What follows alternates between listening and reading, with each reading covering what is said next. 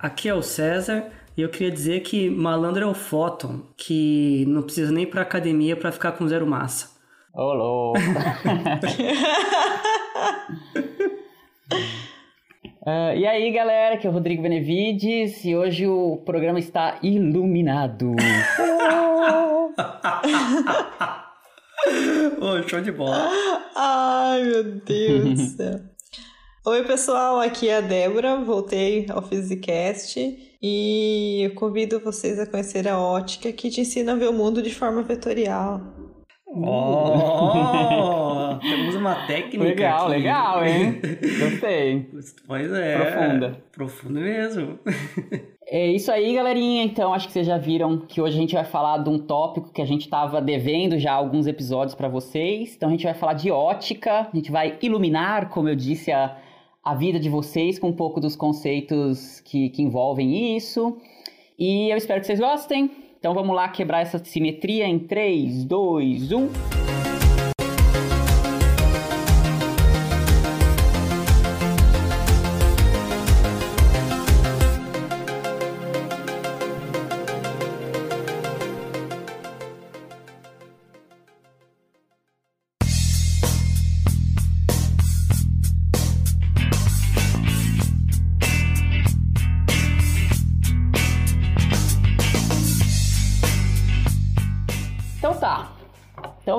Falar de ótica. Debs, acho que eu vou começar então puxando para você, já que você tá de chegou recentemente de novo no podcast aqui. O que, que é ótica para você? O que, que você acha que é ótica? Eu, estudo de radiações eletromagnéticas, né? Para mim, como eu trabalhei com ótica, para mim hoje em dia eu já penso muito mais do que luz visível, né? Eu já penso em todo o espectro de radiação eletromagnética. E assim, eu tenho o meu background, né? Que eu trabalhava com lasers, então eu já penso em ótica, eu penso em lasers. E eu já penso em aplicações, é uma coisa natural da minha cabeça. é... É. Cara, sei lá, pra mim, tu pensar em ótica, eu já penso em todo, tudo que é possível hoje em dia à nossa volta, sei lá, internet, né? Telecomunicações, celular, tudo que é possível por, por a gente ter aprendido a manipular a luz, né? Uhum. Então é isso. Isso é o que vem na minha cabeça pensar em ótica. É, é então, acho que ótica é basicamente o que você falou, eu acho, né? Assim, é, de forma bem geral, é o estudo da luz, que é o mais óbvio, né? Aí, mas é o legal que eu, que eu acho que é o interessante trazer bastante para os ouvintes, que eu espero que eles, a gente consiga trazer nesse episódio, é mostrar que é uma coisa muito mais ampla do que a gente está acostumado a ver dentro do conteúdo de física, dentro do, principalmente ensino médio ou pessoas que não fazem graduação em física, né? A gente acaba ficando muito limitado dentro do que significa ótica, mas na verdade é uma área muito ampla, né? De todos os fenômenos que envolvem a luz e não só como a Débora falou, não só luz visível, mas tudo que envolve uma coisa um pouco maior, que, que é a radiação eletromagnética, a gente pode, pode entender a partir dessa ótica da ótica, né? Olha que metafísico quase isso. uma meta-ótica. E, é... e você, Cezinha, o que, que você tem para contar pra gente disso? É, essa frase, talvez, eu já tive pessoas falando isso, né? Que a ótica, ela estuda a luz, mas não necessariamente luz visível. E aí algumas pessoas ficam, como assim luz não visível? É, pra, pra muita gente, eu já falei isso eles ficavam assim meio chocados, né? Que luz é luz. É, você vê, né? E isso não é verdade. Como a Débora falou, existem frequências que nossos olhos não conseguem captar. E que é luz ainda assim, é no sentido de ser uma onda eletromagnética, que a única diferença que muda de uma para outra, principalmente é a frequência. E, por exemplo, algum, alguns insetos, eu acho que abelhas, por exemplo, vêm ultravioleta, que é uma, é uma cor que nós não conseguimos enxergar. É, o, boa parte do, da astronomia é feita em radiação não visível. Você pega em raio-x, raio gama, infravermelho, é, radiações que são emitidas por corpos astronômicos e que também é, são importantes, mas não são visíveis. Então a ótica ela estuda a luz, mas por luz a gente não pode associar que é algo que nossos olhos conseguem ver. Também é isso, mas é muito mais do que isso. É, o próprio conceito luz visível não tem nada na física que determina exatamente o que é luz visível. Uhum. A única coisa que a gente associa uma parte do espectro eletromagnético que a gente chama de visível, é o fato de que o olho humano responde bem àquelas regiões, né? Mas é tanto não é uma fronteira rígida que isso varia um pouquinho de olho para olho também, né? Algumas retinas, algumas, alguns cones vão absorver um pouco mais do azul, outros menos. Então isso também varia de indivíduo para indivíduo, se você for pensar. Então não tem uma fronteira realmente rígida, né, do que, que é luz visível, o que, que não é.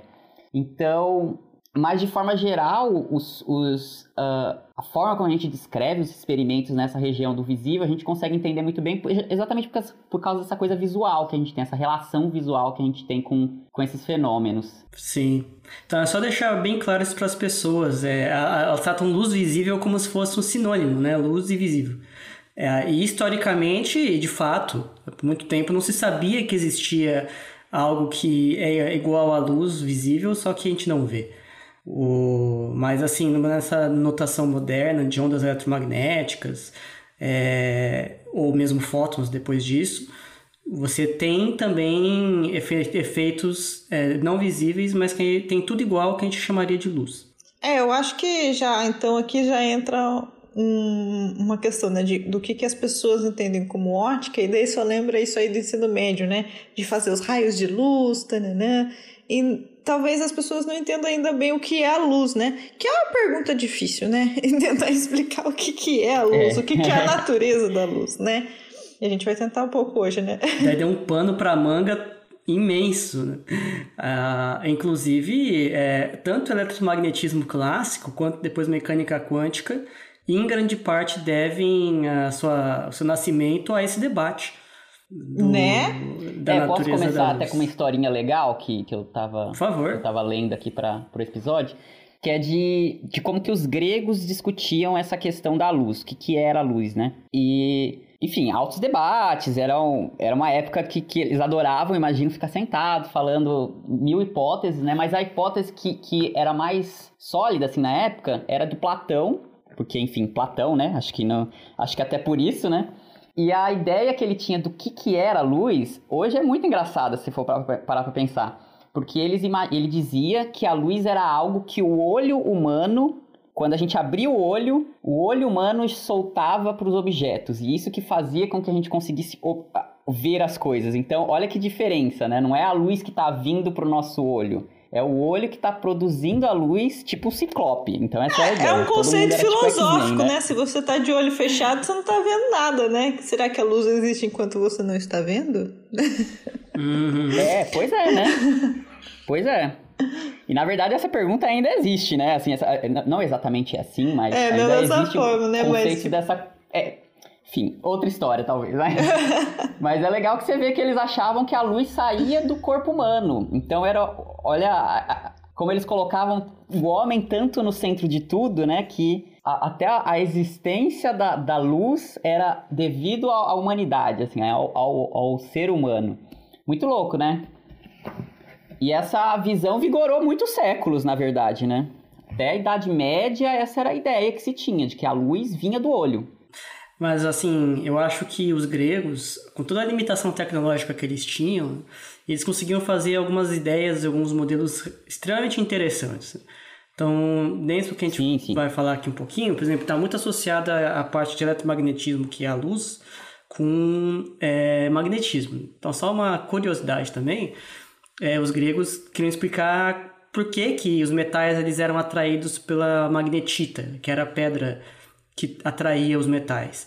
E aí, alguns dos gregos que adotavam a teoria atômica, eles criaram a ideia de que, assim, é, todos os corpos eram feitos de átomos, para esses atomistas, e como é que a magnetita atraía? Ela lançava pequenos ganchinhos invisíveis no ar, e tinha na, nos metais, tinha uma espécie de um encaixe, assim, onde esses ganchinhos se prendiam e puxavam.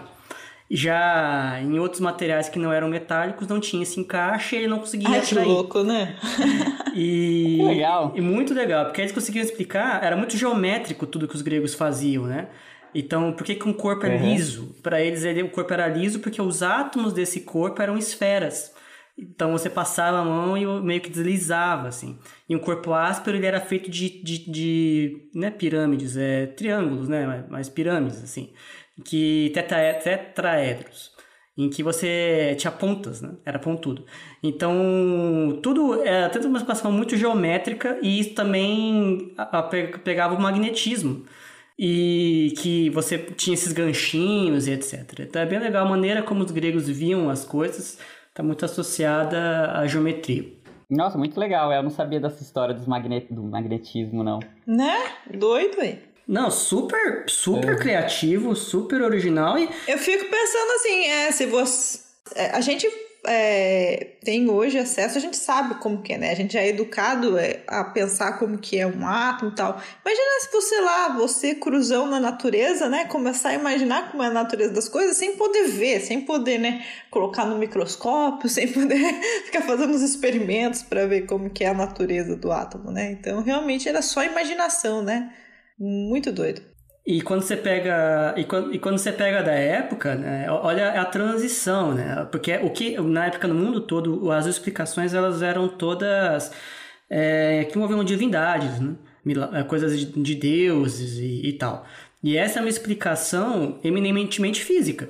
O, você está invocando uhum. só elementos naturais para você explicar esse fenômeno.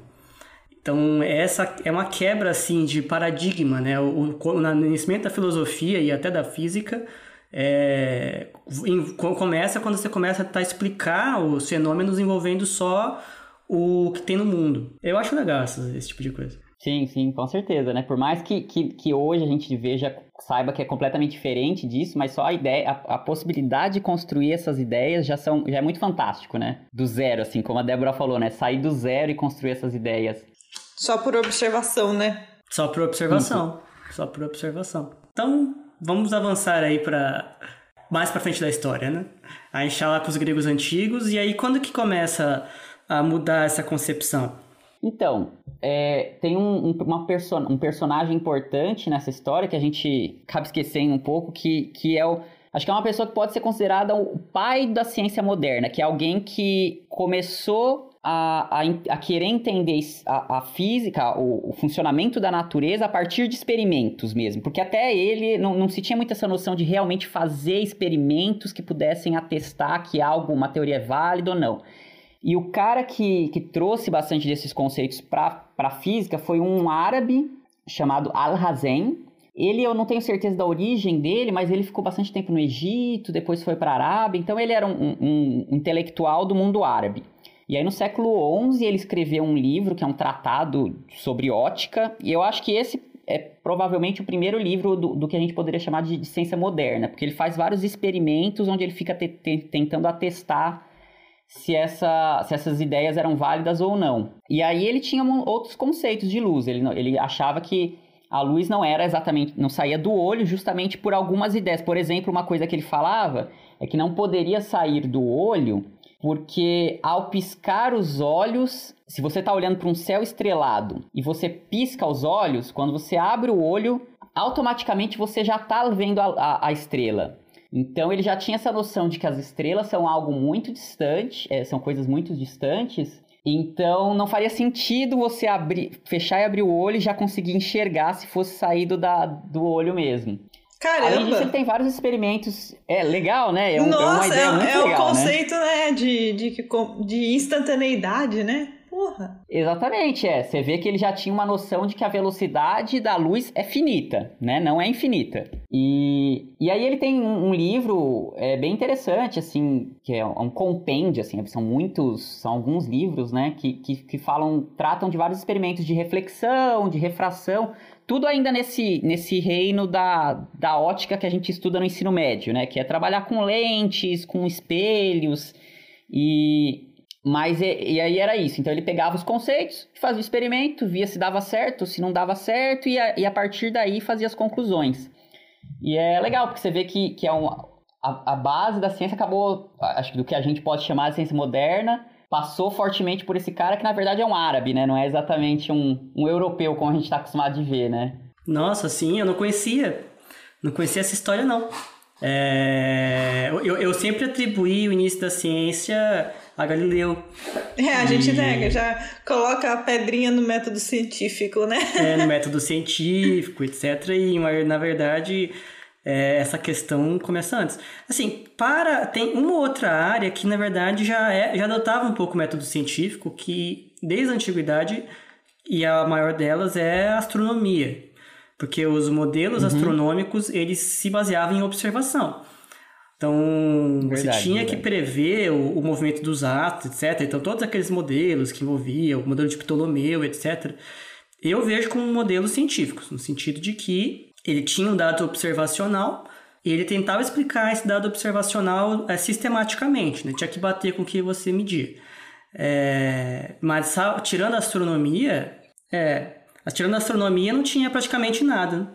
A gente, no algum momento, acaba apagando toda a influência árabe, né? Na matemática e na ciência, uhum. né? Que ela acontece no começo da Idade Média e tal. E daí, por N razões, né, a gente não. A gente tem um modelo eurocêntrico, né? Então acaba aprendendo mais a influência dos europeus, né? A palavra álgebra vem também do árabe, né?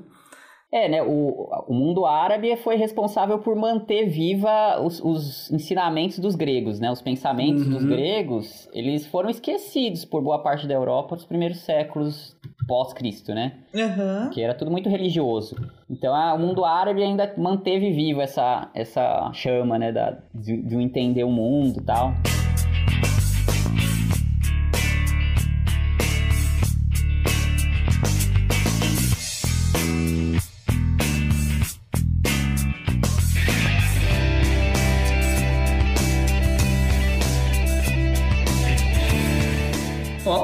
Curiosidade, o vocábulo álgebra, o algebrista, são derivados do termo aljabir, que na língua, não sei se assim se fala, né?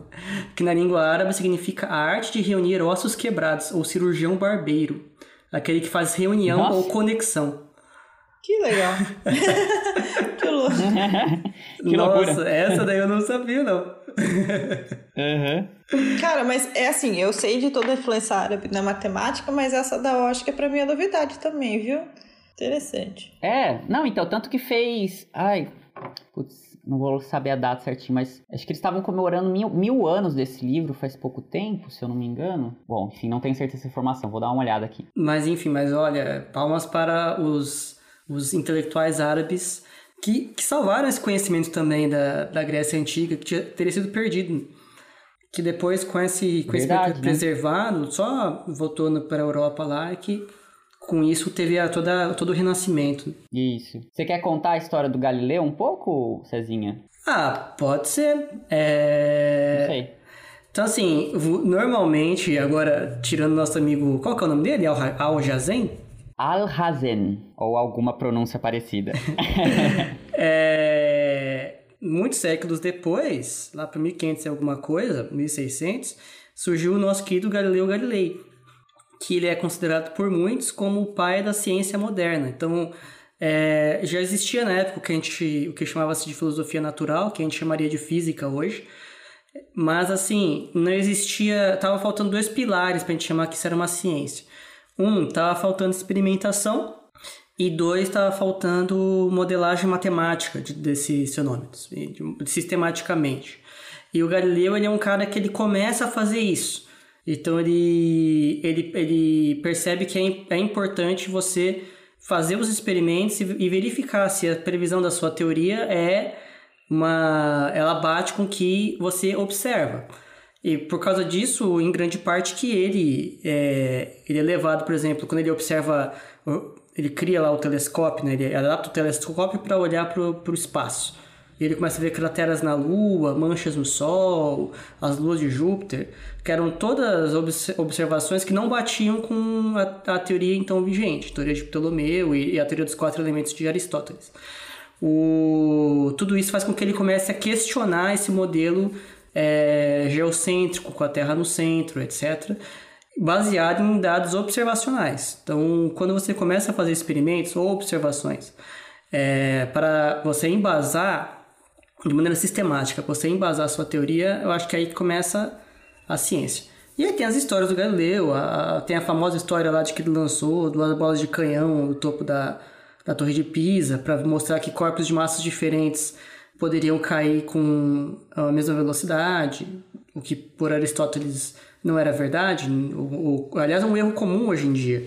Eu chego para meus alunos e pergunto assim: o corpo o mais pesado cai mais rápido que o mais leve, sim ou não? E eu recebo sim, em grande parte das vezes, por boa parte dos alunos. O, porque a gente está preso aqui nesse mundo cheio de ar e o ar ele afeta essa, essa conclusão. Porque a pessoa vê uma, uma folha de papel cai devagar, enfim, uma pedra cai rápido. Mas o Galileu foi o primeiro, depois de muito tempo, a questionar alguns desses pressupostos que são meio que de senso comum. Mas se você testa sistematicamente, você vê que eles não são verdade. Essa história da, da, da bala de canhão, a rigor, é, parece que é mentira. Tá? Nunca aconteceu esse experimento. É, mas entrou pro entrou pra história que nem a da maçã lá. O Newton descobriu tudo por causa de uma é maçã. fake news do, da, da Idade é, Média, né? A fake news naquela época tava rolando aí. A lenda urbana. Só que é, é a lenda urbana. Só que demora, demorava mais, né? Olha, tipo, não é, esse experimento não existe, mas hoje em dia você pode procurar na internet que tem uns muito interessantes. É, você tem grande câmara de vácuos e o pessoal reproduz daí esse experimento. Câmaras de vácuos enormes, enormes, tipo de metros de tamanho. E daí eles jogam no vácuo um, uma pena e, sei lá, qualquer outro tipo de objeto, daí você vê os dois caindo junto. Nossa, é muito louco. Eu vi só em, em câmeras pequenininhas esses daí e o, um clássico histórico que é dos astronautas na Lua, que eles soltam a pena e um martelo e eles caem juntos. E mais legal do que cair junto, é, eles caem bem mais devagar do que na Terra, porque a gravidade lunar é menor que aqui. Já deixar registrado, é, é triste ter que falar isso, mas a gente tem que falar. O homem foi para a Lua mesmo, gente. Tá? E... É, então, e a Terra não é plana, viu? E a Terra não é plana também. Talvez seja surpreendente para alguns. Eles olharam, ela... olharam bem. É, não é plana, não viu? É, não é plana. A gente, há algum tempo já temos essa segurança. o meu avô, só, só, só contar essa historinha bobinha, né? O meu avô, ele falava para mim, é uma pessoa muito simples. Né? Aí ele falava assim, mas César, é, como é que o japonês não cai? Ele tá de ponta cabeça. É, porque ele está de pé aqui. Então o japonês está de ponta cabeça, como é que ele não cai? Não tem sentido. Porque se você for andando, você tem que cair. Aí falava, não, vô. Para ele não fazia sentido aqui. Né? Então, aí o Galileu, o que ele fez de legal, assim, bom, ele fez muita coisa de legal, né? Mas acho que a, a grande sacada dele que, que falar, né? Que ele foi o primeiro que apontou a ótica para o céu, né? Que, que foi o que, que fez o telescópio. Porque ele não inventou exatamente a lógica do telescópio, porque, bom, Começando, lentes é uma coisa que tem desde dos egípcios, desde os assírios, assim, tem lentes muito antigas, né? Sei lá, 3 mil anos atrás. Então as pessoas já usavam isso para algumas, algumas coisas, para amplificar é, coisas pequenas, já tinha esse conceito bem usado, assim. Mas aí no, na Idade Média, uh, o pessoal começou a usar, inclusive, se eu não me engano, aqui na Holanda, que começaram a usar mais e, e montar microscópios. Só que na época foi. Como é que chama o cara mesmo? Leuwenhoek, se eu não me engano, que é um, é um cara aqui da, da cidade onde eu moro, inclusive. O Leuwenhoek. É, Leuwenhoek. Antony van Leeuwenhoek. É um dos primeiros que, que fez microscópios mesmo, né? Mas antes de, de, de ir para a ciência, a ideia de microscópio, na verdade eles eram usados como objetos para brincadeiras e para divertir a população. Era muito usado por, sei lá, pessoas do circo que andavam pelas cidades é, fazendo experimentos com as pessoas e divertindo. Era muito mais. É, não tinha nada a ver com ciência inicialmente, sabe? Era só para impressionar as pessoas. Aí foi que o Galileu, em algum momento, teve contato com isso, sabe? Olhou e falou: Poxa, cara, que interessante, né? E se, e se eu apontar isso pro céu, tá ligado? O que, que acontece?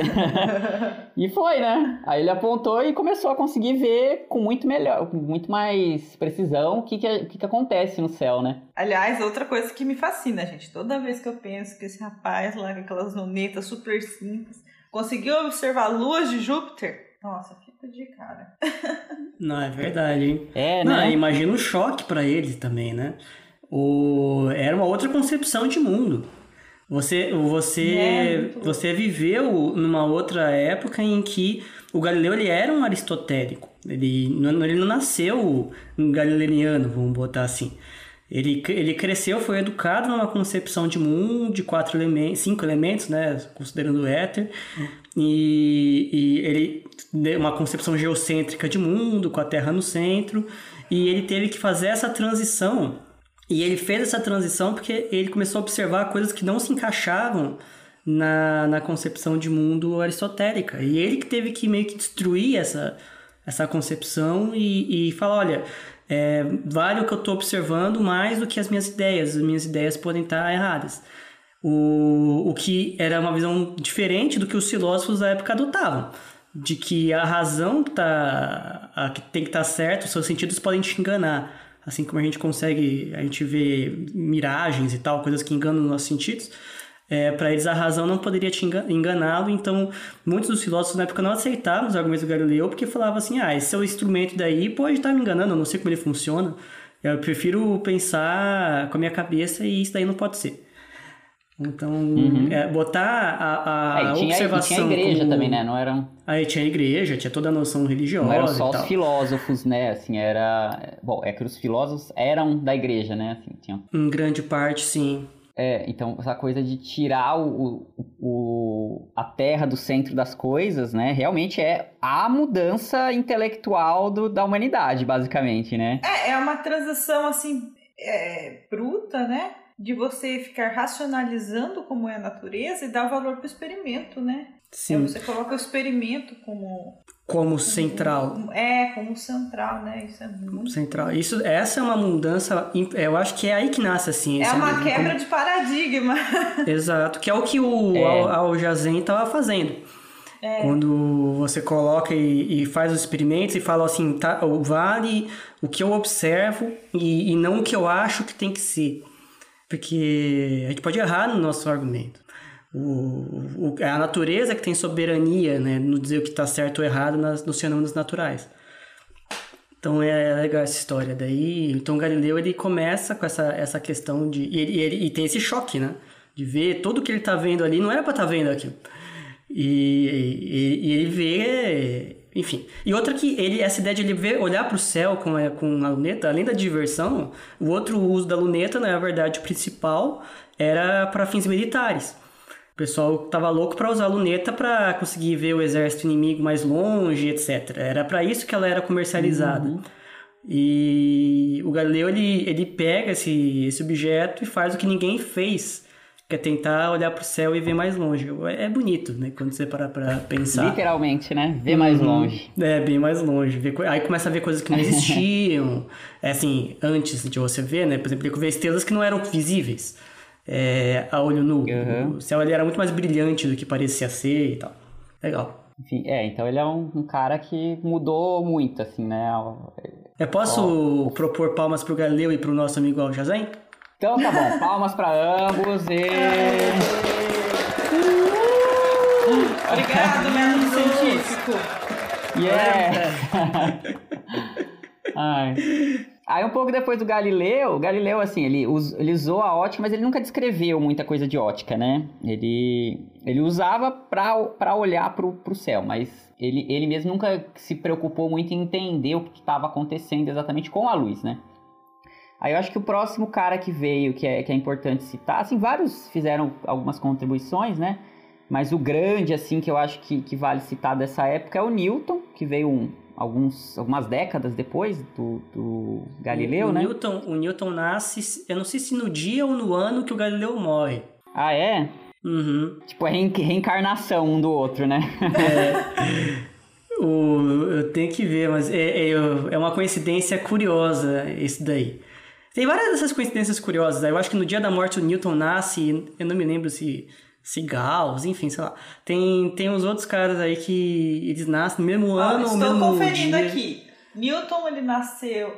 Galileu, desculpa, nasceu em 1564 e morreu em 1642. E o Newton nasce em 1643. 1600 e quanto? 40, é, o Galileu morre em 42... 642, 1642, e o Newton nasce em 1643, é um ano depois. Ah, um ano depois, então bem pertinho. É. É, exatamente um ano depois, viu? Quase. Tipo, 8 é, de janeiro morre o Galileu, daí no 4 de janeiro do ano seguinte nasce o Olha Newton. só.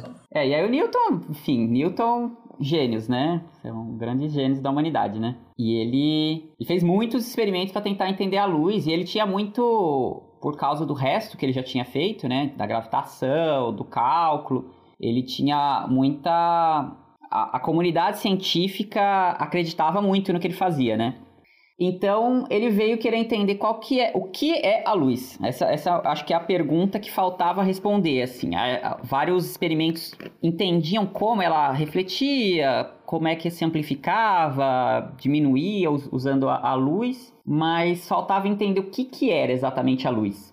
E ele vem com a ideia de que a luz é, é composta por vários corpúsculos. Né? A luz, então, é feita de partículas. Então, quando você liga uma lâmpada, por exemplo, essa, essa lâmpada estaria soltando um monte de partículas que estão se espalhando para o ambiente. E a ideia dele é que é uma, uma ideia muito é, parecida com, sei lá, bolas de bilhar mesmo. Que tem tudo a ver com essa ótica, que a gente chama de ótica geométrica, que é a que se estuda normalmente no ensino médio e tal. De é a, luz sempre se propagar em linha reta, certo? Porque é como se fosse isso, um monte de bolinhas sendo jogadas na direção de uma parede, aí bate, quica e vai para outra, e tudo você consegue entender bem com essa lógica corpuscular os experimentos que eram feitos até essa época. E uma coisa em particular que, que o Newton fez, que essa assim, eu também, para a luz, assim, que eu acho que é, que é bem, muito interessante, foi utilizar o prisma.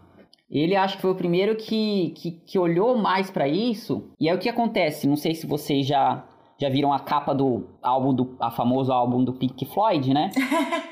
É, eu acho que eu ia falar, uma das maiores contribuições é a capa do Pink Floyd, né? Exatamente. Tipo, isso é muito importante. Não sei se as pessoas sabem o que é um prisma, mas provavelmente as pessoas sabem qual é a capa do Pink Floyd que eu tô falando, né?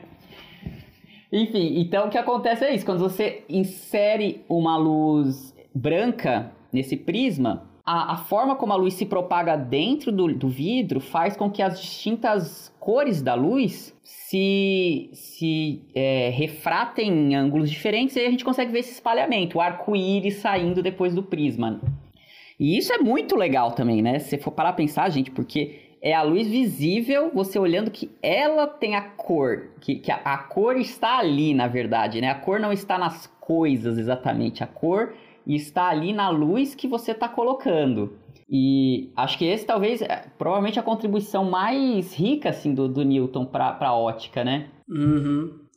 E explica o arco-íris, né? Que é lindo demais. É, pois é, né? Aí o arco-íris você consegue entender daí também, porque assim como o que essa lógica do, do prisma que está é, refratando cada comprimento de onda, cada cor da luz num ângulo diferente, também acontece dentro das gotículas de água que estão no céu. Então, por isso que existe o arco-íris, né? Porque a luz branca do sol tá vindo, tá batendo nesse monte de gotícula de água que tem no céu quando tá chovendo e está espalhando sempre no, e, e, essa é, o ângulo de espalhamento depende só da cor, depende só da, da frequência que, que ela está entrando e do material. Mas como material é, é água sempre, né? Nesse caso. Então, por isso, cada gotícula basicamente consegue produzir o seu mini arco-íris. E quando a gente vê, então, olha para o céu, a gente consegue ver o conjunto de todos esses mini prismas formando arco-íris no céu. Muito interessante. muito, muito. O... Eu posso contar uma historinha? Manda ver.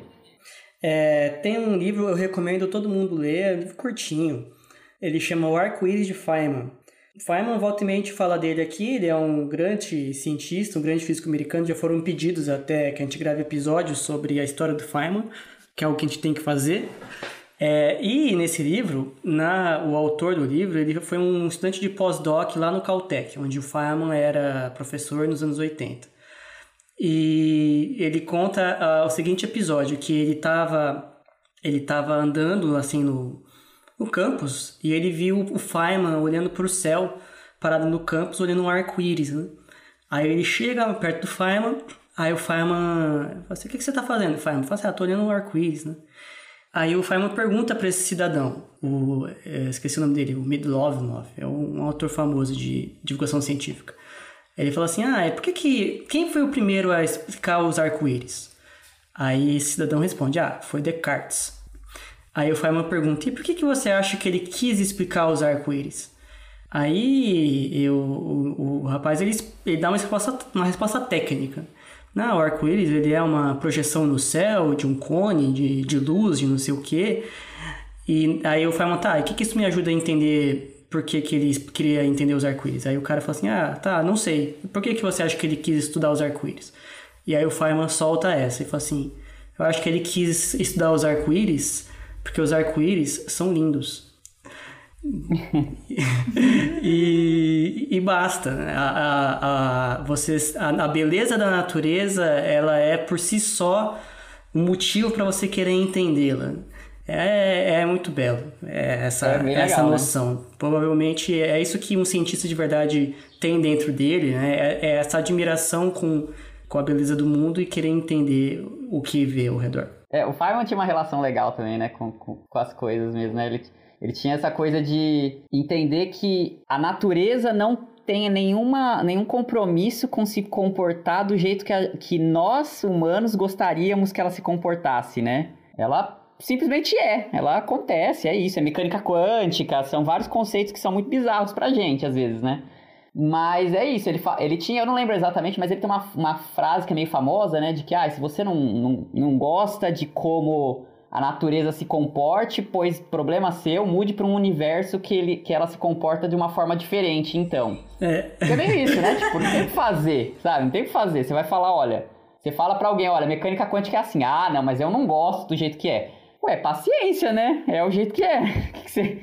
Ninguém te perguntou se você gosta ou não, no fim das contas, né? Essa é a noção da ciência que a gente está falando aqui com Galileu, né? Que as observações são soberanas. E é. o mundo, ele, ele não é do jeito que você gostaria que ele fosse, né?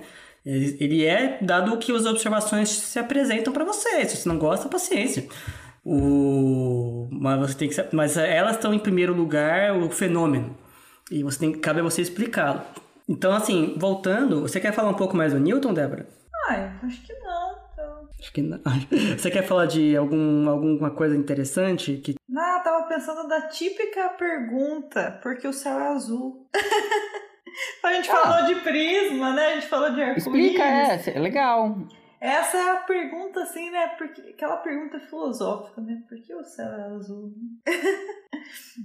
e na verdade, na verdade, isso eu fui aqui na minha cabeça, seguindo essa linha, a gente está falando de construção da ciência, do método científico. Eu acho que é interessante que a ótica ela tem os experimentos, as observações de ótica, tá na nossa frente, no, no nosso dia a dia. Essa pergunta tão simples de perguntar por que, que é o céu azul? Todo dia você acorda, você olha para o céu, você vê o céu azul, né? É uma pergunta bastante básica, né? Ou então à noite, por que, que a gente vê a lua, como que a gente vê, né? Os, o, as estrelas e é interessante como a luz ela pode então dar é, trazer esses questionamentos tão fundamentais não, eu acho que então por isso é uma grande motivação de pensar que o método científico ela, sur, ela surge assim com a ótica é, que vem de perguntas tão fundamentais. E, e mais que isso, é, é legal, Débora. A gente vai fazer um, de um episódio sobre física do dia a dia, onde essa coisa, por exemplo, porque o céu é azul, é uma pergunta que eu queria responder lá. O, mas é legal que a luz, nesse caso, mais do que a beleza que, que você vê do fenômeno, ela dá informação de coisa que você não está vendo. Então, por exemplo, no caso do céu ser azul, é, ela está dando informação da composição da nossa atmosfera. Então, dado que como a nossa atmosfera é feita, o céu ser azul indica parte da composição dela. O fato das nuvens serem brancas também está associado como a luz interage ali com as gotículas de água, as moléculas de água que estão ali dentro da luz. Da luz não, da nuvem, né?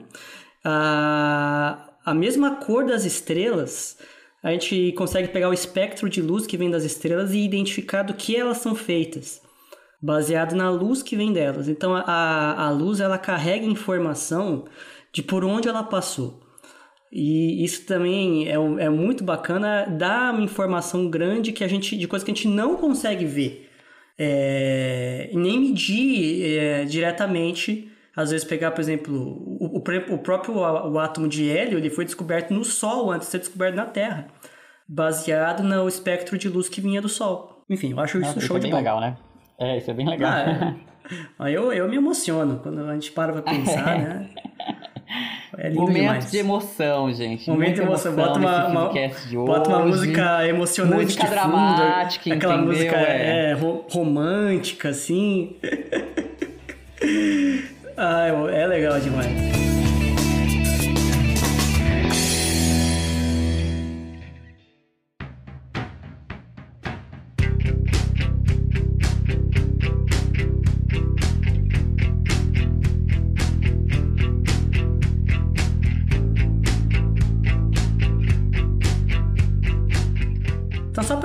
Finalizar, então, o Newton, ele, ele é um cidadão, um grande cientista, e ele defende é, uma concepção da luz de que a luz é uma partícula. Então, na história daí, do, que é, o que é a luz, do que ela é feita, Newton defende, primeiro defender, então, uma coisa está aí por aí, não está sendo do nosso olho, o nosso olho que recebe a luz, e a luz, ela é uma partícula.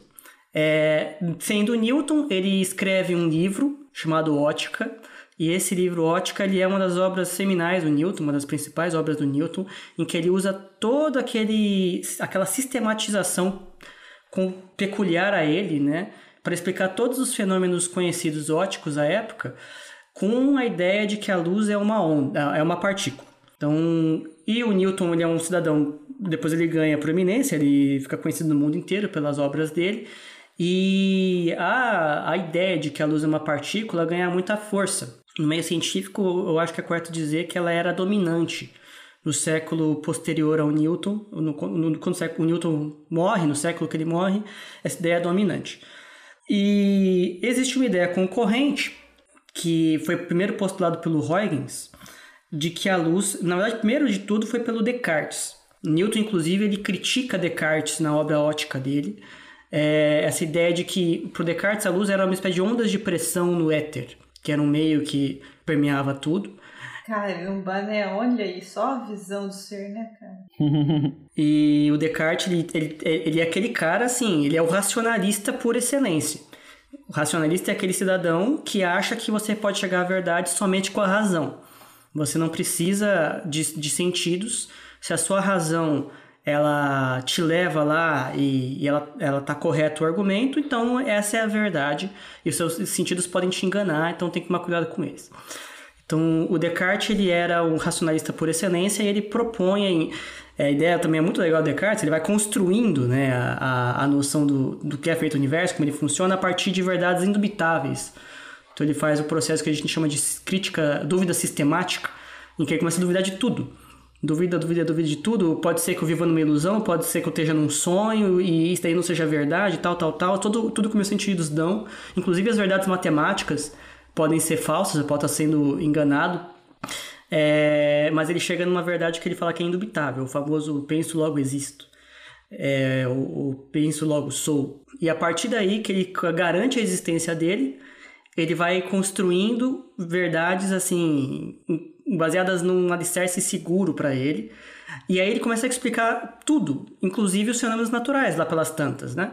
E aí ele começa a explicar a luz e explica a luz como um fenômeno é, dessas ondas de pressão, ele explica o, o, o, sistema solar como vórtices no éter, uns negócios assim. E eu falei isso aí só como curiosidade, né? Mas o Newton ele critica essa noção do Descartes, mas estava lá no Descartes a primeira ideia da luz como uma onda. O, embora não tivesse esse, ele não tivesse dando esse nome. Depois vem o, o Huygens, Huygens defende que a luz é uma onda, mas a princípio o Huygens, eu estava lendo agora, não é a visão que a gente tem hoje de uma onda. O Huygens ele, ele tem uma visão muito é, como se fosse um fenômeno não periódico, como se fosse uma, uma pulsos. Então, o, o, a visão do Huygens não é exatamente a visão que a gente tem hoje é, de uma, uma coisa, uma onda com uma frequência, etc e tal, mas sim uma coisa diferente. Então, mas ele propõe essa ideia de que a luz é, pode poderia estar com uma, com uma onda, né, um pulso que se espalha no espaço e não está localizado tal como o, a ideia do Newton que seria uma partícula. Existe algum debate é, entre essas duas concepções de, de luz ao longo do século XVIII. Pelo que eu estava vendo nesse paper, um paper interessante de história da ciência, de que não, não, teve esse, essa batalha entre a concepção de luz e onda tão forte quanto a gente imagina, pelo menos como eu aprendi. Foi uma coisa muito mais amena e muito mais circunscrita, mas o fato é que existiam essas duas visões, e em que para um, uma visão a luz é uma partícula com uma massa, velocidade, etc. E para outra luz é uma onda, uma coisa que espalha, uma coisa que está em vários lugares e, e tudo mais. E isso dura até o fim do século XVIII, é, começo do século XIX, quando começa a ter a parte de experimentos, novos experimentos, que faz um lado sair temporariamente vitorioso. Porque não é que não tivesse experimentos até então, mas assim, todos os fenômenos de reflexão, de refração da luz, etc., tudo isso podia ser explicado tanto pela concepção ondulatória quanto pela concepção corpuscular. Não tinha um fenômeno que falasse assim, olha, não pode ser por um. E só com o experimento de Young que isso muda. E eu agora eu deixo a Débora ou o Rodrigo falarem isso aqui. É, quer falar um pouco, ah, Débora, eu... do dupla fenda? Não, é que, é que... Não, na verdade eu ainda tava... É que eu achei tão legal essa... Eu não conhecia essa descrição do Descartes, gente. Eu acho tão fantástico isso, porque, tipo, ele não tá tão errado. Talvez onde ele tenha falhado aí é que eles não conseguem conceber algo que se propague sem matéria, né? Então a gente tinha, é, tinha aí o éter, né? Ele uhum. tinha um éter, então parece que a descrição dele de luz é quase o de uma onda mecânica, só que no éter, né? Uhum. É, no que, fundo é. Verdade. No né? fundo é. O... E... Não, é genial a ideia do Descartes. É, ele tem, nossa, e ele vai pegando isso, e o legal é, é isso, ele, ele ele tentou fazer a ideia mais consistente possível, mais sólida possível e, que fosse consistente o que ele observava, mas principalmente que não tivesse contradições. Né? E aí ele chega nessa visão da, da luz como ondas de pressão. É que, queira ou não, o Isaac Newton, né, o pai da mecânica, eu acho que ainda... Esse era o século da mecânica, né? Todo mundo pensava de forma muito mecânica. Ou eram bolinhas batendo em alguma coisa ou era uma, onda, uhum. uma onda propagando num, num meio uhum. aí meio estranho que era o éter, né? Sim. Então ainda era uma visão muito mecânica. Então a, a gente vai para o século seguinte que vem é o século do eletromagnetismo, né? Ai, que triste. Agora começa a ficar quente a coisa. É, a treta começa. A treta começa. Não, mas o éter persiste, né? O éter durante esse século aí, século XVIII, ele continua firme é. e forte em, todas as concepções, mesmo com Maxwell. É, o próprio Maxwell não achava que achava que o éter existia. É, vamos chegar lá, acho que é, acho que é legal é, a gente... É, daí é, é spoiler. Né? spoiler. E aí, beleza, se estabeleceu essa ideia do Newton, de que é uma partícula e tudo tava bonito, todo mundo explicando tudo, até que veio um cara chamado Young, Thomas Young, que ele resolveu fazer um experimento que, se você for parar a pensar, é muito simples. Uma, uma ideia muito simples. Ele basicamente começou a usar luz e fez dois. É, e na frente da luz, da, da fonte de luz dele, ele colocou uma placa e colocou dois cortezinhos, um próximo do outro, que é o que a gente chama de experimento de dupla fenda. Aí o que acontece? Pensa se você tem um monte de bolinha e você está jogando numa parede que tem duas aberturas. Se você jogar essa bolinha em vários ângulos diferentes, o que você espera ver é que a bolinha vai passar uma hora em uma, um buraco, uma hora no outro, e lá na frente elas se acumulariam em volta dessas duas fendas, né? Dessas duas aberturas. Então seriam dois picos, basicamente, que você conseguiria ver se fosse tudo bolinha. Porém, quando ele faz esse experimento com luz, e ele, ele observa que, que não é exatamente esse padrão que ele vê lá na frente. E o que ele vê lá na frente é uma coisa ondulatória que vai desde o do, da, do extremo esquerdo até o extremo direito e são vários picos e vales. Então sobe e desce, sobe e desce. Então, ao invés de você ter somente dois picos, você começa a ter vários picos. E, esse, e essa distância entre os picos vai estar tá sempre relacionada com a distância que você coloca entre esses dois furinhos. Você consegue fazer esses picos ficarem mais longe, mais perto, mas brincando com a, com a largura dos furos e com a distância deles. E aí foi uma outra reviravolta aí na ciência, porque o que estava bem estabelecido de que era tudo uma bolinha, começou a não conseguir mais explicar os experimentos que você tinha. Aí que volta forte de novo, então o, o, o jogo vira de novo e volta a história da onda, da luz ser uma onda, na verdade. E aí você usando o conceito de que a luz é uma onda, você consegue entender exatamente isso. E tem um outro experimento que você consegue fazer completamente análogo que te dá o mesmo perfil, que é você colocar a mesma as mesmas dupla fenda, mas dentro de uma piscina, por exemplo. E se você começar a gerar ondas nessa piscina, você vai ver que lá na frente você também tem esse mesmo perfil de interferência. Horas, então que hora que a gente conclui disso é de que a, o que a luz que está se propagando de um jeito muito parecido com uma onda se propagando numa piscina. Então a gente ganha força de novo a ideia de que a, a luz é uma onda e isso se estabelece muito forte nessa a partir desse do fim do século XIX, 1800 e começo do século XIX, na verdade, 1800 e alguma coisa. O, o Rodrigo falou a questão do experimento da dupla, fenda que foi um marco, né? Para a ideia de que a luz é uma onda, porque você está observando um fenômeno de interferência. E ali é um fenômeno que você não consegue imaginar um, uma partícula exibindo. Você consegue ver interferência em ondas, não em partículas. É, o Young ele fez esse experimento em 1807. Então foi um rebuliço né? e ficou assim durante alguns anos, muita gente migrando para a ideia de, da luz sendo uma, uma, uma onda, mas ainda assim tinham as pessoas que defendiam que a luz era uma partícula que ainda não estavam convencidas. E o, quem joga meio que a pá de cal, né, ideia de que a luz é uma onda, acontece mais ou menos um, uma década depois disso. Então, 1807, o Young faz o experimento dele, em 1818, 11 anos depois, a Academia de Fran Francesa de Ciências ela lança uma competição para tentar, é, com a pergunta se a luz é uma onda ou uma partícula, explicar as propriedades da luz. E tinha um comitê nessa nesse, nesse competição que ia analisar os trabalhos e ver quem dava o melhor trabalho, a melhor resposta. Um dos membros do comitê era o Poisson, que é um cientista famoso, um físico renomado. E um dos trabalhos submetidos foi do Fresnel, Augustin Jean Fresnel. Ele era um engenheiro civil e ele entrou no, no, na competição com a ideia de que a luz é uma onda, mas ao contrário de muitos dos trabalhos até então, ele dá uma, uma formulação matemática é, de que a luz é uma onda. A, a, ideia, por exemplo, mesmo do Young do Huygens, outros que defenderam, não tinha essa matematização é, clara da luz como uma onda. O Fresnel ele propõe uma teoria de que a luz é uma onda matematicamente. Propõe para o comitê. Aí o comitê, é, um dos membros, como eu falei, era o Poisson. O Poisson ele defendia que a luz era uma partícula. Ele era um corpusculista. Né? newtoniano. E ele analisa, mas ele é um físico extremamente competente, então ele analisa o trabalho do Fresnel e fala assim: olha, vou ver esse trabalho aqui, né? o trabalho tá bom, mas no fundo é assim, vamos ver se tem algum erro, né? Porque se tiver certo, quer dizer que a luz é uma, uma onda mesmo e, e não partícula. Aí ele analisa o trabalho e ele vê que tem uma, uma previsão bizarra no trabalho, que para ele era absurda.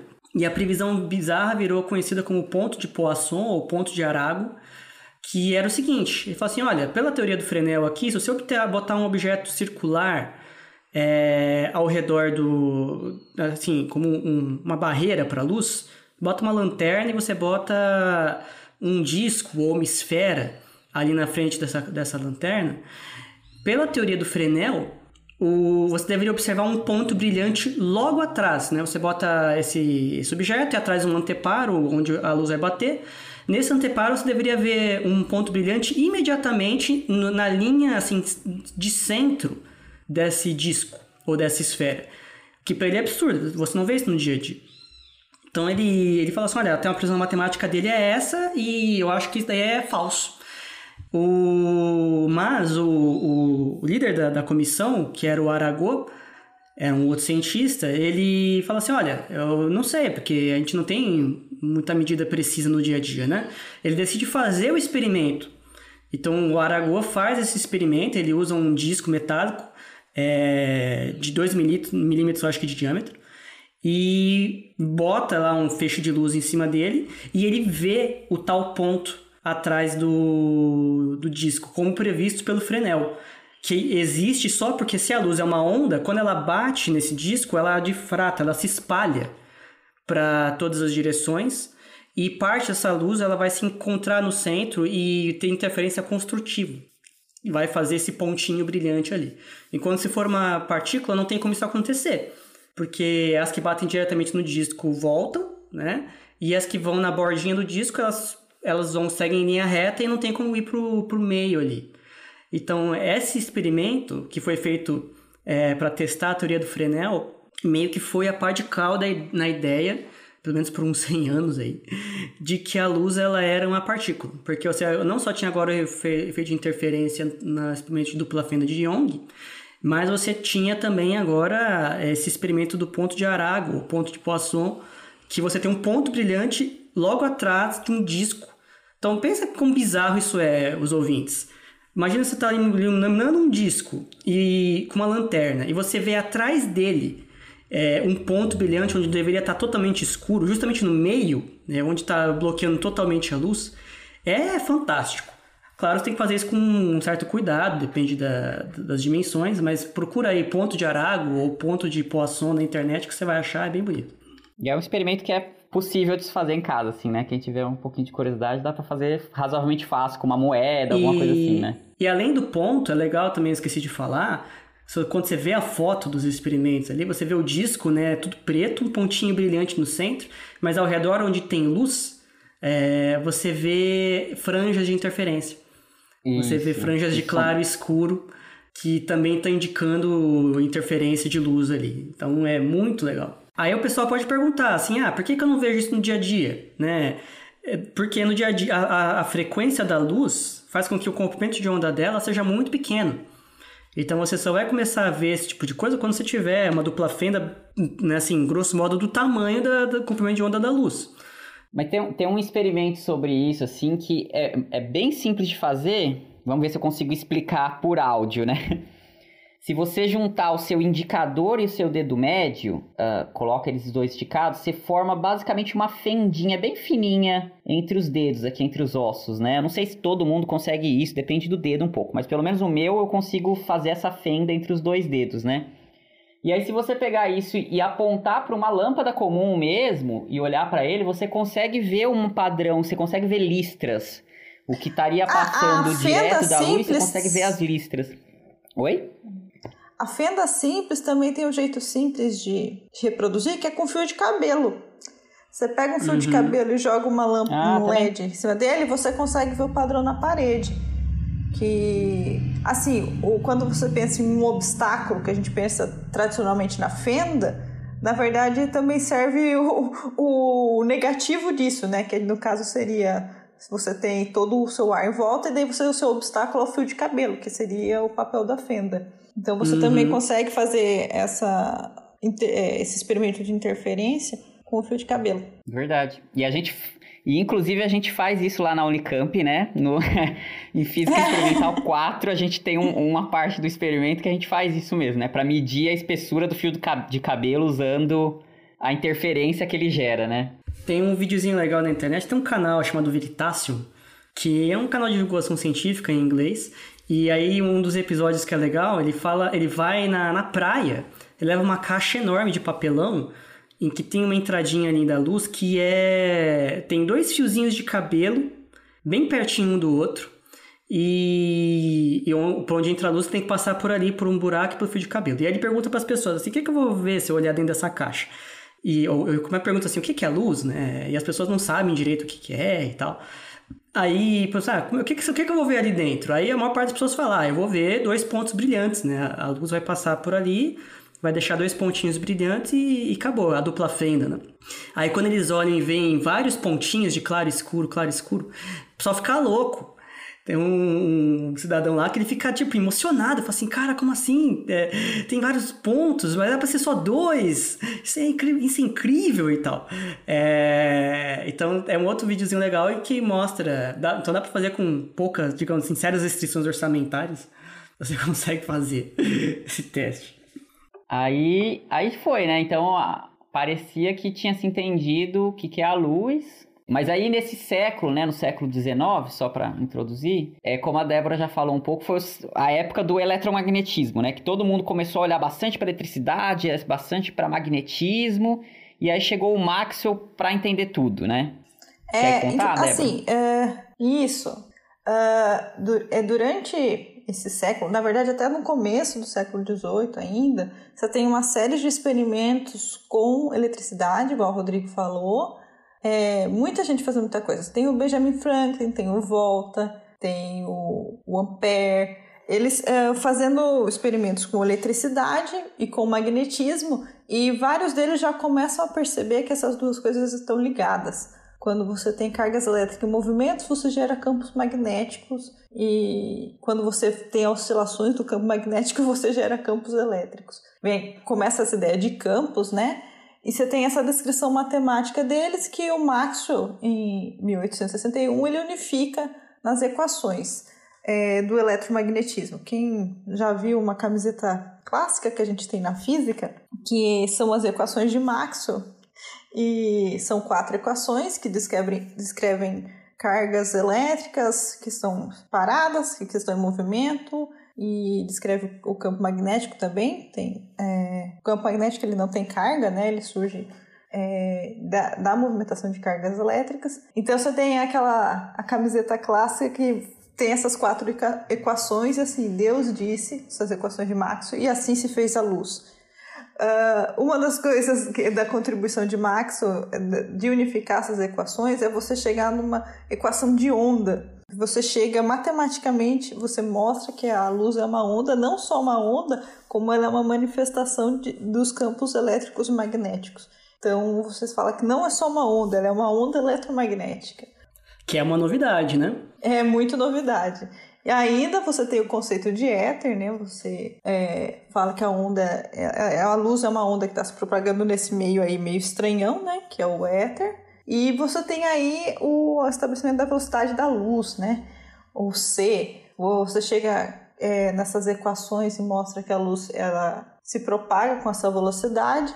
E isso, e isso é muito importante para o que vem depois, né? Que você tem é, continua o questionamento da natureza da luz, assim, por assim dizer, e depois, que são os primeiros experimentos que depois vai dar origem à mecânica quântica. E essa daí hum. é uma camiseta clássica mesmo, Débora, porque senão, como é Maxwell é clássico, senão poderia ser quântico. Verdade. É uma, é uma camiseta clássica,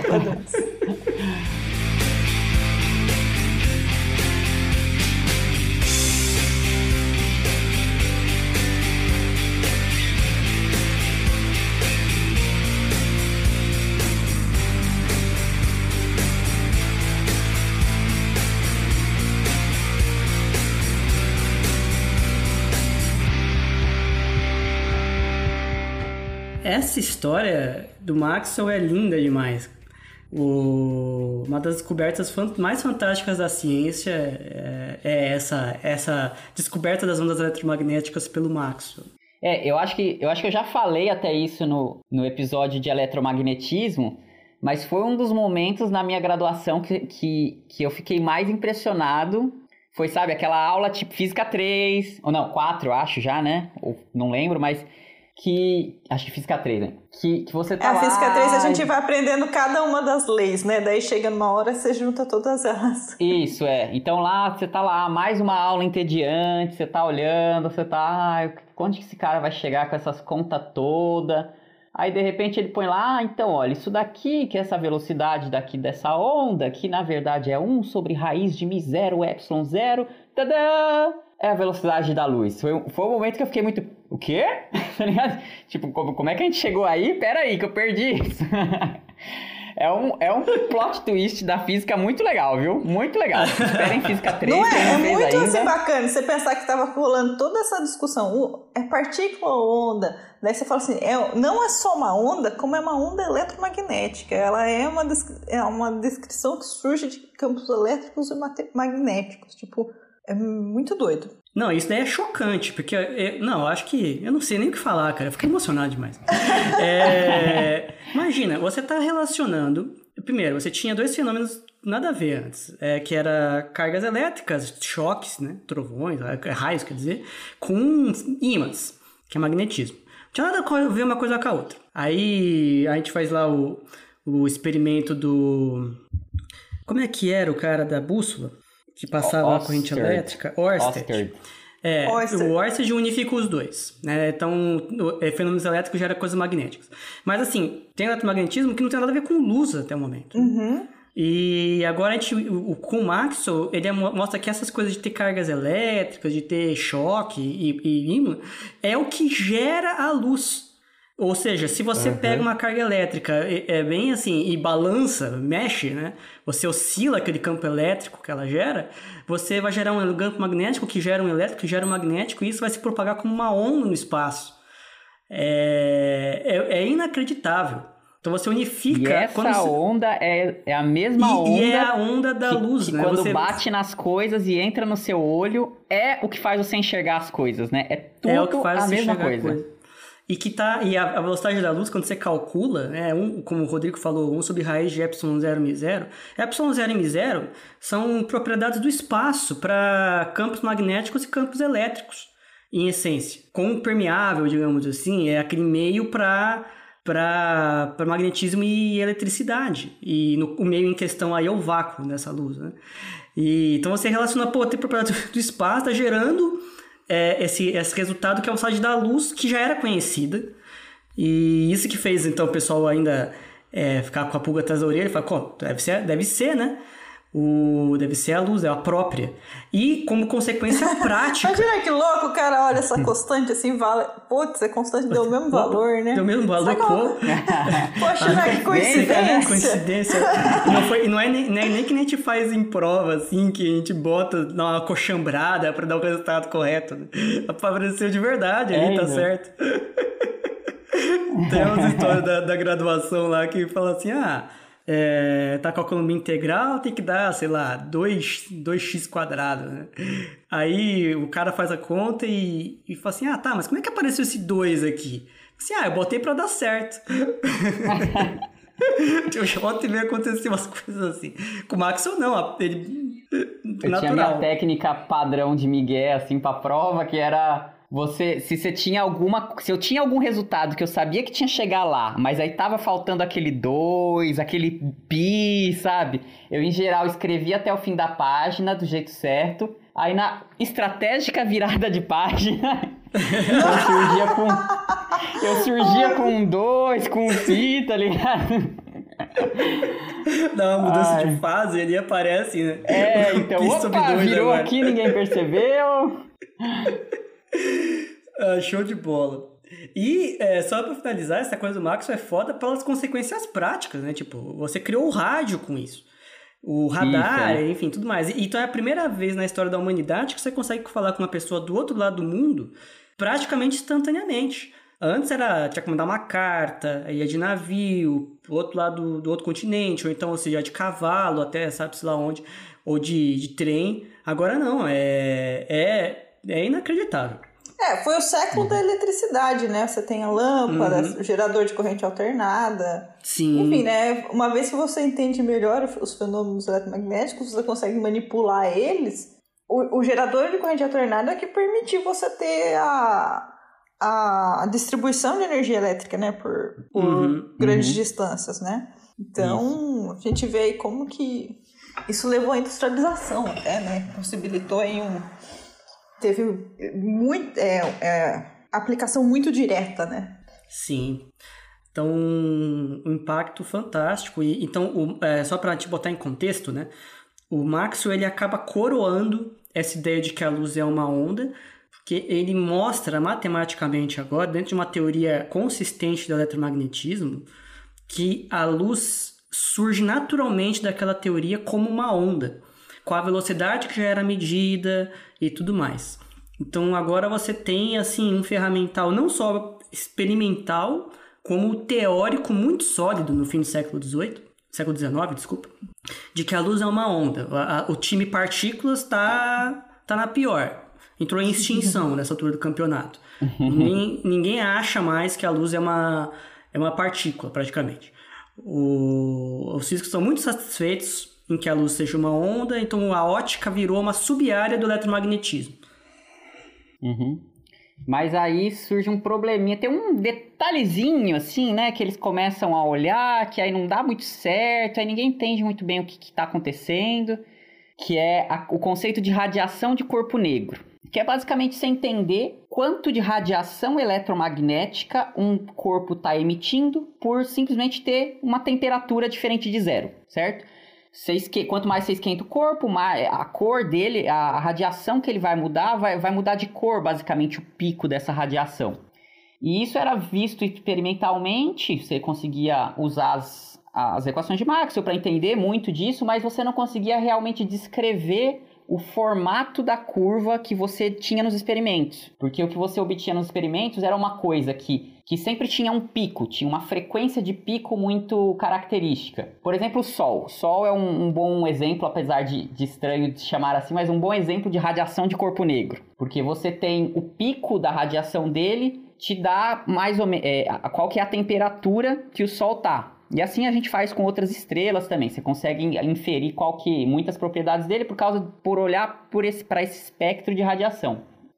Mas quando você usava só as equações de Maxwell para descrever isso, você não conseguia entender é, esse comportamento de pico. Você tinha um, um, uma, uma coisa que deveria explodir com, com frequências infinitas. Você deveria ver sempre crescente os modelos que se entendia na época. Aí chega um cara que, que faz uma coisa um pouco forçação de barra no, no, conceito dele, ele mesmo nem concordava muito, que é o Planck, que provavelmente muita gente da que já viu alguma coisa de mecânica quântica já ouviu falar da constante de Planck. Pois bem, ele vê essa radiação de corpo negro, ele fala, bom, para conseguir descrever ela direito, eu vou ter que falar que a radiação ao invés de estar tá saindo de forma contínua, ela está saindo em pedacinhos. Então ela, ele quantiza a radiação eletromagnética. E ele mesmo nem entendia muito exatamente o que, que sairia daí, assim, é, qual o conceito disso. Era, era, justa, era somente um, inicialmente um artifício matemático para conseguir fazer dar certas contas. E aí conseguiu, ele usando essa noção de, de pedacinhos, de quanta de luz saindo do, do corpo negro, ele conseguia explicar muito bem a, os experimentos observados. E aí, mas faltava ainda um pouquinho da compreensão disso. Aí chega um outro grande nome, que todo mundo conhece, senhor Albert Einstein. e alguém oh! quer falar? Eu falei agora. É. Oh! Alguém quer explicar um pouco do efeito fotoelétrico agora? Fala, fala. Eu acho que a Débora tinha que falar mais, ela tá muito caladinha. é, quer, uh, quer, falar um pouco, Débora? É, a gente tem aí a, a tríade, né, dos, dos experimentos que tratam dessa quantização da radiação eletromagnética, né? Você tem então é, esse é o experimento do corpo negro, uh, e você tem outros dois fenômenos que foram explorados nessa época que tratam, que foram resolvidos por você fazer essa, esse macetezinho aí de falar que a radiação ela sai em pacotinhos, né? Então o Einstein, é, no ano lá, o ano fantástico dele, lá, o 1905, ele. Foi, é o ano dele? 1905? É. é. Aliás, gente, Feliz uhum. Dia do Físico de 19 de maio é tirado do 1905, desse ano do Albert Einstein, né?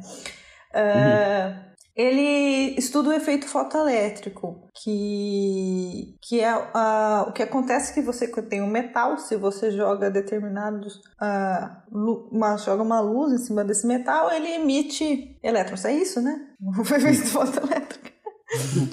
Ai, gente, foi tanto tempo. É. Uhum. Só que isso só acontece com determinados comprimentos de onda. E, e isso era muito estranho, que não, ele não dependia da intensidade da luz, mas da cor da luz que se joga no metal. E, e aí ele então estabelece que existe um, um determinado limiar, então, de energia que você tem que jogar, mas ele é dependente desse tamanho do pacotinho de radiação e não da quantidade de pacotinhos que você está jogando. É, e com isso, é esse é o efeito que a gente chama de efeito fotoelétrico, né? Então, você tem as duas combinações: foto, que é da luz que você está jogando no metal, e elétrico, porque você começa a emitir, os elétrons acabam sendo arremessados do metal. E, o Debs, por que que, por que que isso é um problema para uma visão de onda da luz? Por que que isso entra em choque com o Maxwell? É, o problema maior é você a, associar a intensidade de luz, né? Se você tivesse luz como uma coisa contínua, simplesmente você poderia aumentar a quantidade de luz, que a, cor que você tem, só jogar uma quantidade maior e você deveria uh, observar o, o elétron saindo. Na verdade, é muito mais relacionado também com a questão do, da própria composição do metal, né? Que você tem a questão que os elétrons eles estão em, é, em, em, camadas discretas, né? Você tem lá um, um, que a gente chama de função trabalho, que é o tanto de energia que você tem que jogar para o elétron poder sair, e essa quantidade é discretizada também.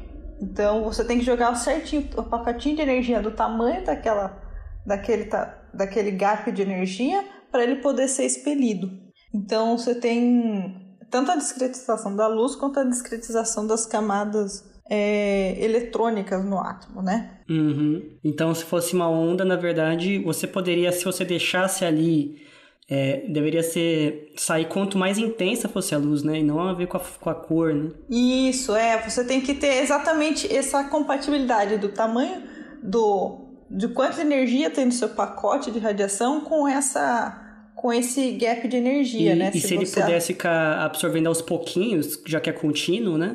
É, ele poderia ele... ficar esperando um tempinho até ter energia mínima para sair. E, e se você bota uma frequência, uma cor, né?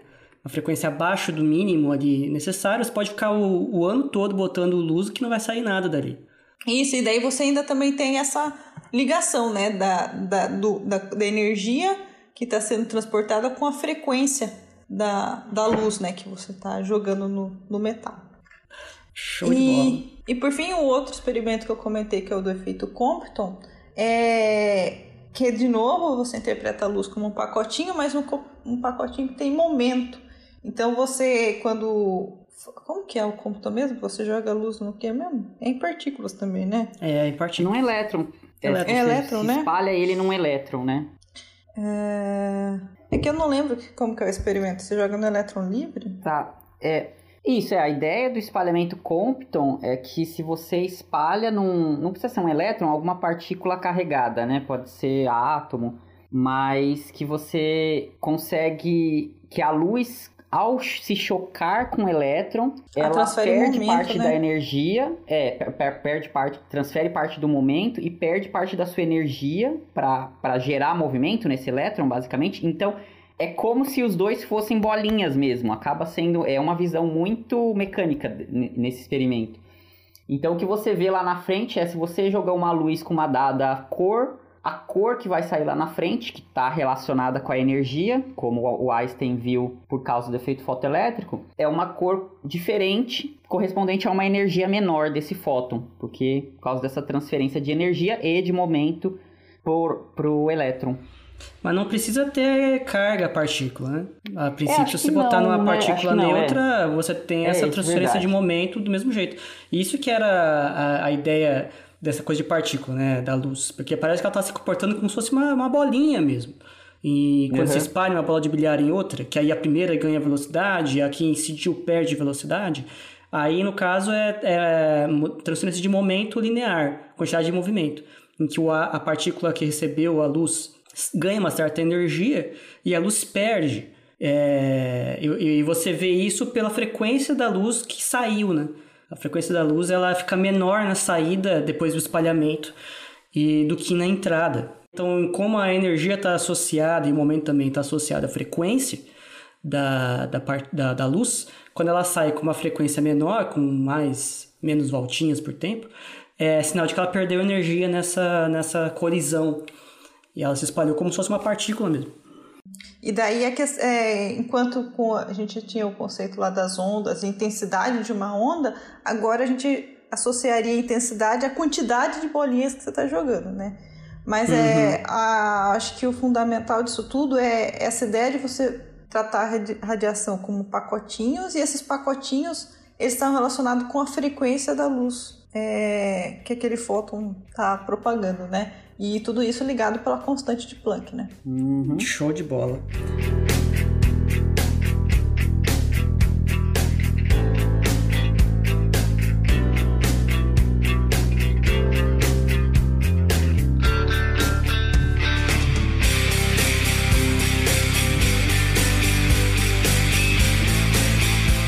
Então, a gente chegou num dilema aí, né? No começo do século XX, tava nesse grande impasse, porque tava dando tudo muito certo com Maxwell, com o conceito de onda, tinha onda de rádio já sendo espalhada para tudo que é canto. Só que aí vem esse, alguns experimentos que falam novamente o contrário, que jogam jogam a luz de volta para o século XVI, né? De volta para 17, de volta para Newton. Então foi um, um grande rebuliço né, no começo do século XX. E veio junto com outros experimentos que acabaram formando o que a gente conhece hoje, que é uma área muito famosa, que é a mecânica quântica. Aí demorou-se para entender um pouco, muita gente brigou conceitualmente para conseguir chegar num, num, acordo. Mas o que se tem e que se entende funciona muito bem com que a gente, com basicamente todos os experimentos que a gente tem hoje, é o conceito de que a luz não é uma partícula e nem é uma onda, mas é os dois, né? Ela é ao mesmo tempo partícula e onda, que é o que a gente chama de dualidade onda-partícula. E aí o que você vai ter na prática é que dependendo do experimento e dependendo das condições uh, da, da, do tamanho, basicamente, da, do seu comprimento de onda da sua luz, com o tamanho de seja lá o que for que você está interagindo, a sua luz uh, vai se comportar mais como onda, por exemplo, nesse caso da dupla fenda, porque aí seu comprimento de onda é da ordem, essa é a ideia. E, o tamanho da sua onda tem que ser da ordem mais ou menos do, do tamanho dos furinhos, ou ele pode ser de um, um comprimento de onda muito diferente e se comportar mais como partícula seja nessa, nessa lógica de ótica geométrica que você tem com lentes, com espelhos e com reflexões e refrações, ou seja nesses outros experimentos um pouco mais exóticos e mais contemporâneos de espalhamento Compton ou, enfim, de fração, é, espalhamento em, de outras partículas. Então, mas via de regra, acho que eu posso dizer que eu acho a maior parte dos experimentos que a gente tem no dia a dia, a gente consegue entender muito bem é, considerando a luz como uma onda. Mas é, o que se entende hoje de ciência é isso, que a gente precisa entender a, a luz como uma onda e uma partícula para conseguir explicar tudo. E aí tem, aí vocês podem ouvir um pouco mais disso no nosso episódio de mecânica quântica, porque isso também se traduziu no contrário, né? Que depois a gente conseguiu, começou a ver por causa da mecânica quântica que também o oposto acontecia. Tudo aquilo que a gente tinha muita certeza de que era partícula, né? Seja elétrons, sejam átomos até, e hoje em dia até coisas um pouco maiores, que a gente tinha muita certeza de que, não, isso é uma partícula, começa a se comportar também como onda, por causa das, das lógicas um pouco exóticas da mecânica quântica. E é isso que a gente tem, né? Como a gente já disse hoje do, do Feynman, se é, é, como o mundo se comporta. Se você não gostou, procure um outro universo que não se comporte dessa forma, né? E então é muito interessante a gente ver que do estudo da luz aí, do eletromagnetismo aí no, do, do século XVIII, toda essa pergunta, nasceu o campo da mecânica quântica, né? Da, que traz essa questão da dualidade. Mas uma coisa só para a gente complementar, que outro ramo que surgiu, né, que complementou a ciência do século XX, que é a relatividade, também surge da luz também, porque o primeiro grande postulado de Einstein da relatividade restrita é sobre a velocidade da luz, que é uma constante do universo, né? E toda a questão do éter, de você estudar que não você pensar que não existe, na verdade, esse meio que todo mundo acreditava que existia, que era importante para a propagação da luz, é, traz essas questões que leva daí ao surgimento da relatividade restrita, que é outro é, pilar da ciência do século XX. O, justamente porque as equações de Maxwell, né, elas não eram consistentes com as, as transformações de Galileu que existiam lá na mecânica de Newton. O, quando você tinha uma inconsistência entre o que, o que saía das equações de Maxwell quando se mudava de referencial e o que acontecia em Newton quando se mudava de referencial. Na prática, um exibia uma velocidade de limite e o outro não. Então, dessa desse desse choque entre os dois, quando você adiciona que a velocidade da luz é uma constante para a mecânica, você chega na relatividade especial, que é a mecânica com uma velocidade da luz limite que tem as transformações de de Lorentz, que também são válidas no eletromagnetismo. Você unifica, digamos assim, né, a mecânica com o eletromagnetismo, você compatibiliza os dois, mas não tinha como os dois estarem corretos. E o Einstein, ele, ele escolheu o lado aí do, do Maxwell nessa briga. Falou, ó, quem tá certo é o Maxwell, Newton tem que ser modificado. E aí você chega na teoria da relatividade restrita, a primeira a da restrita, que não envolve gravitação, e depois ele faz a teoria de gravitação da relatividade geral.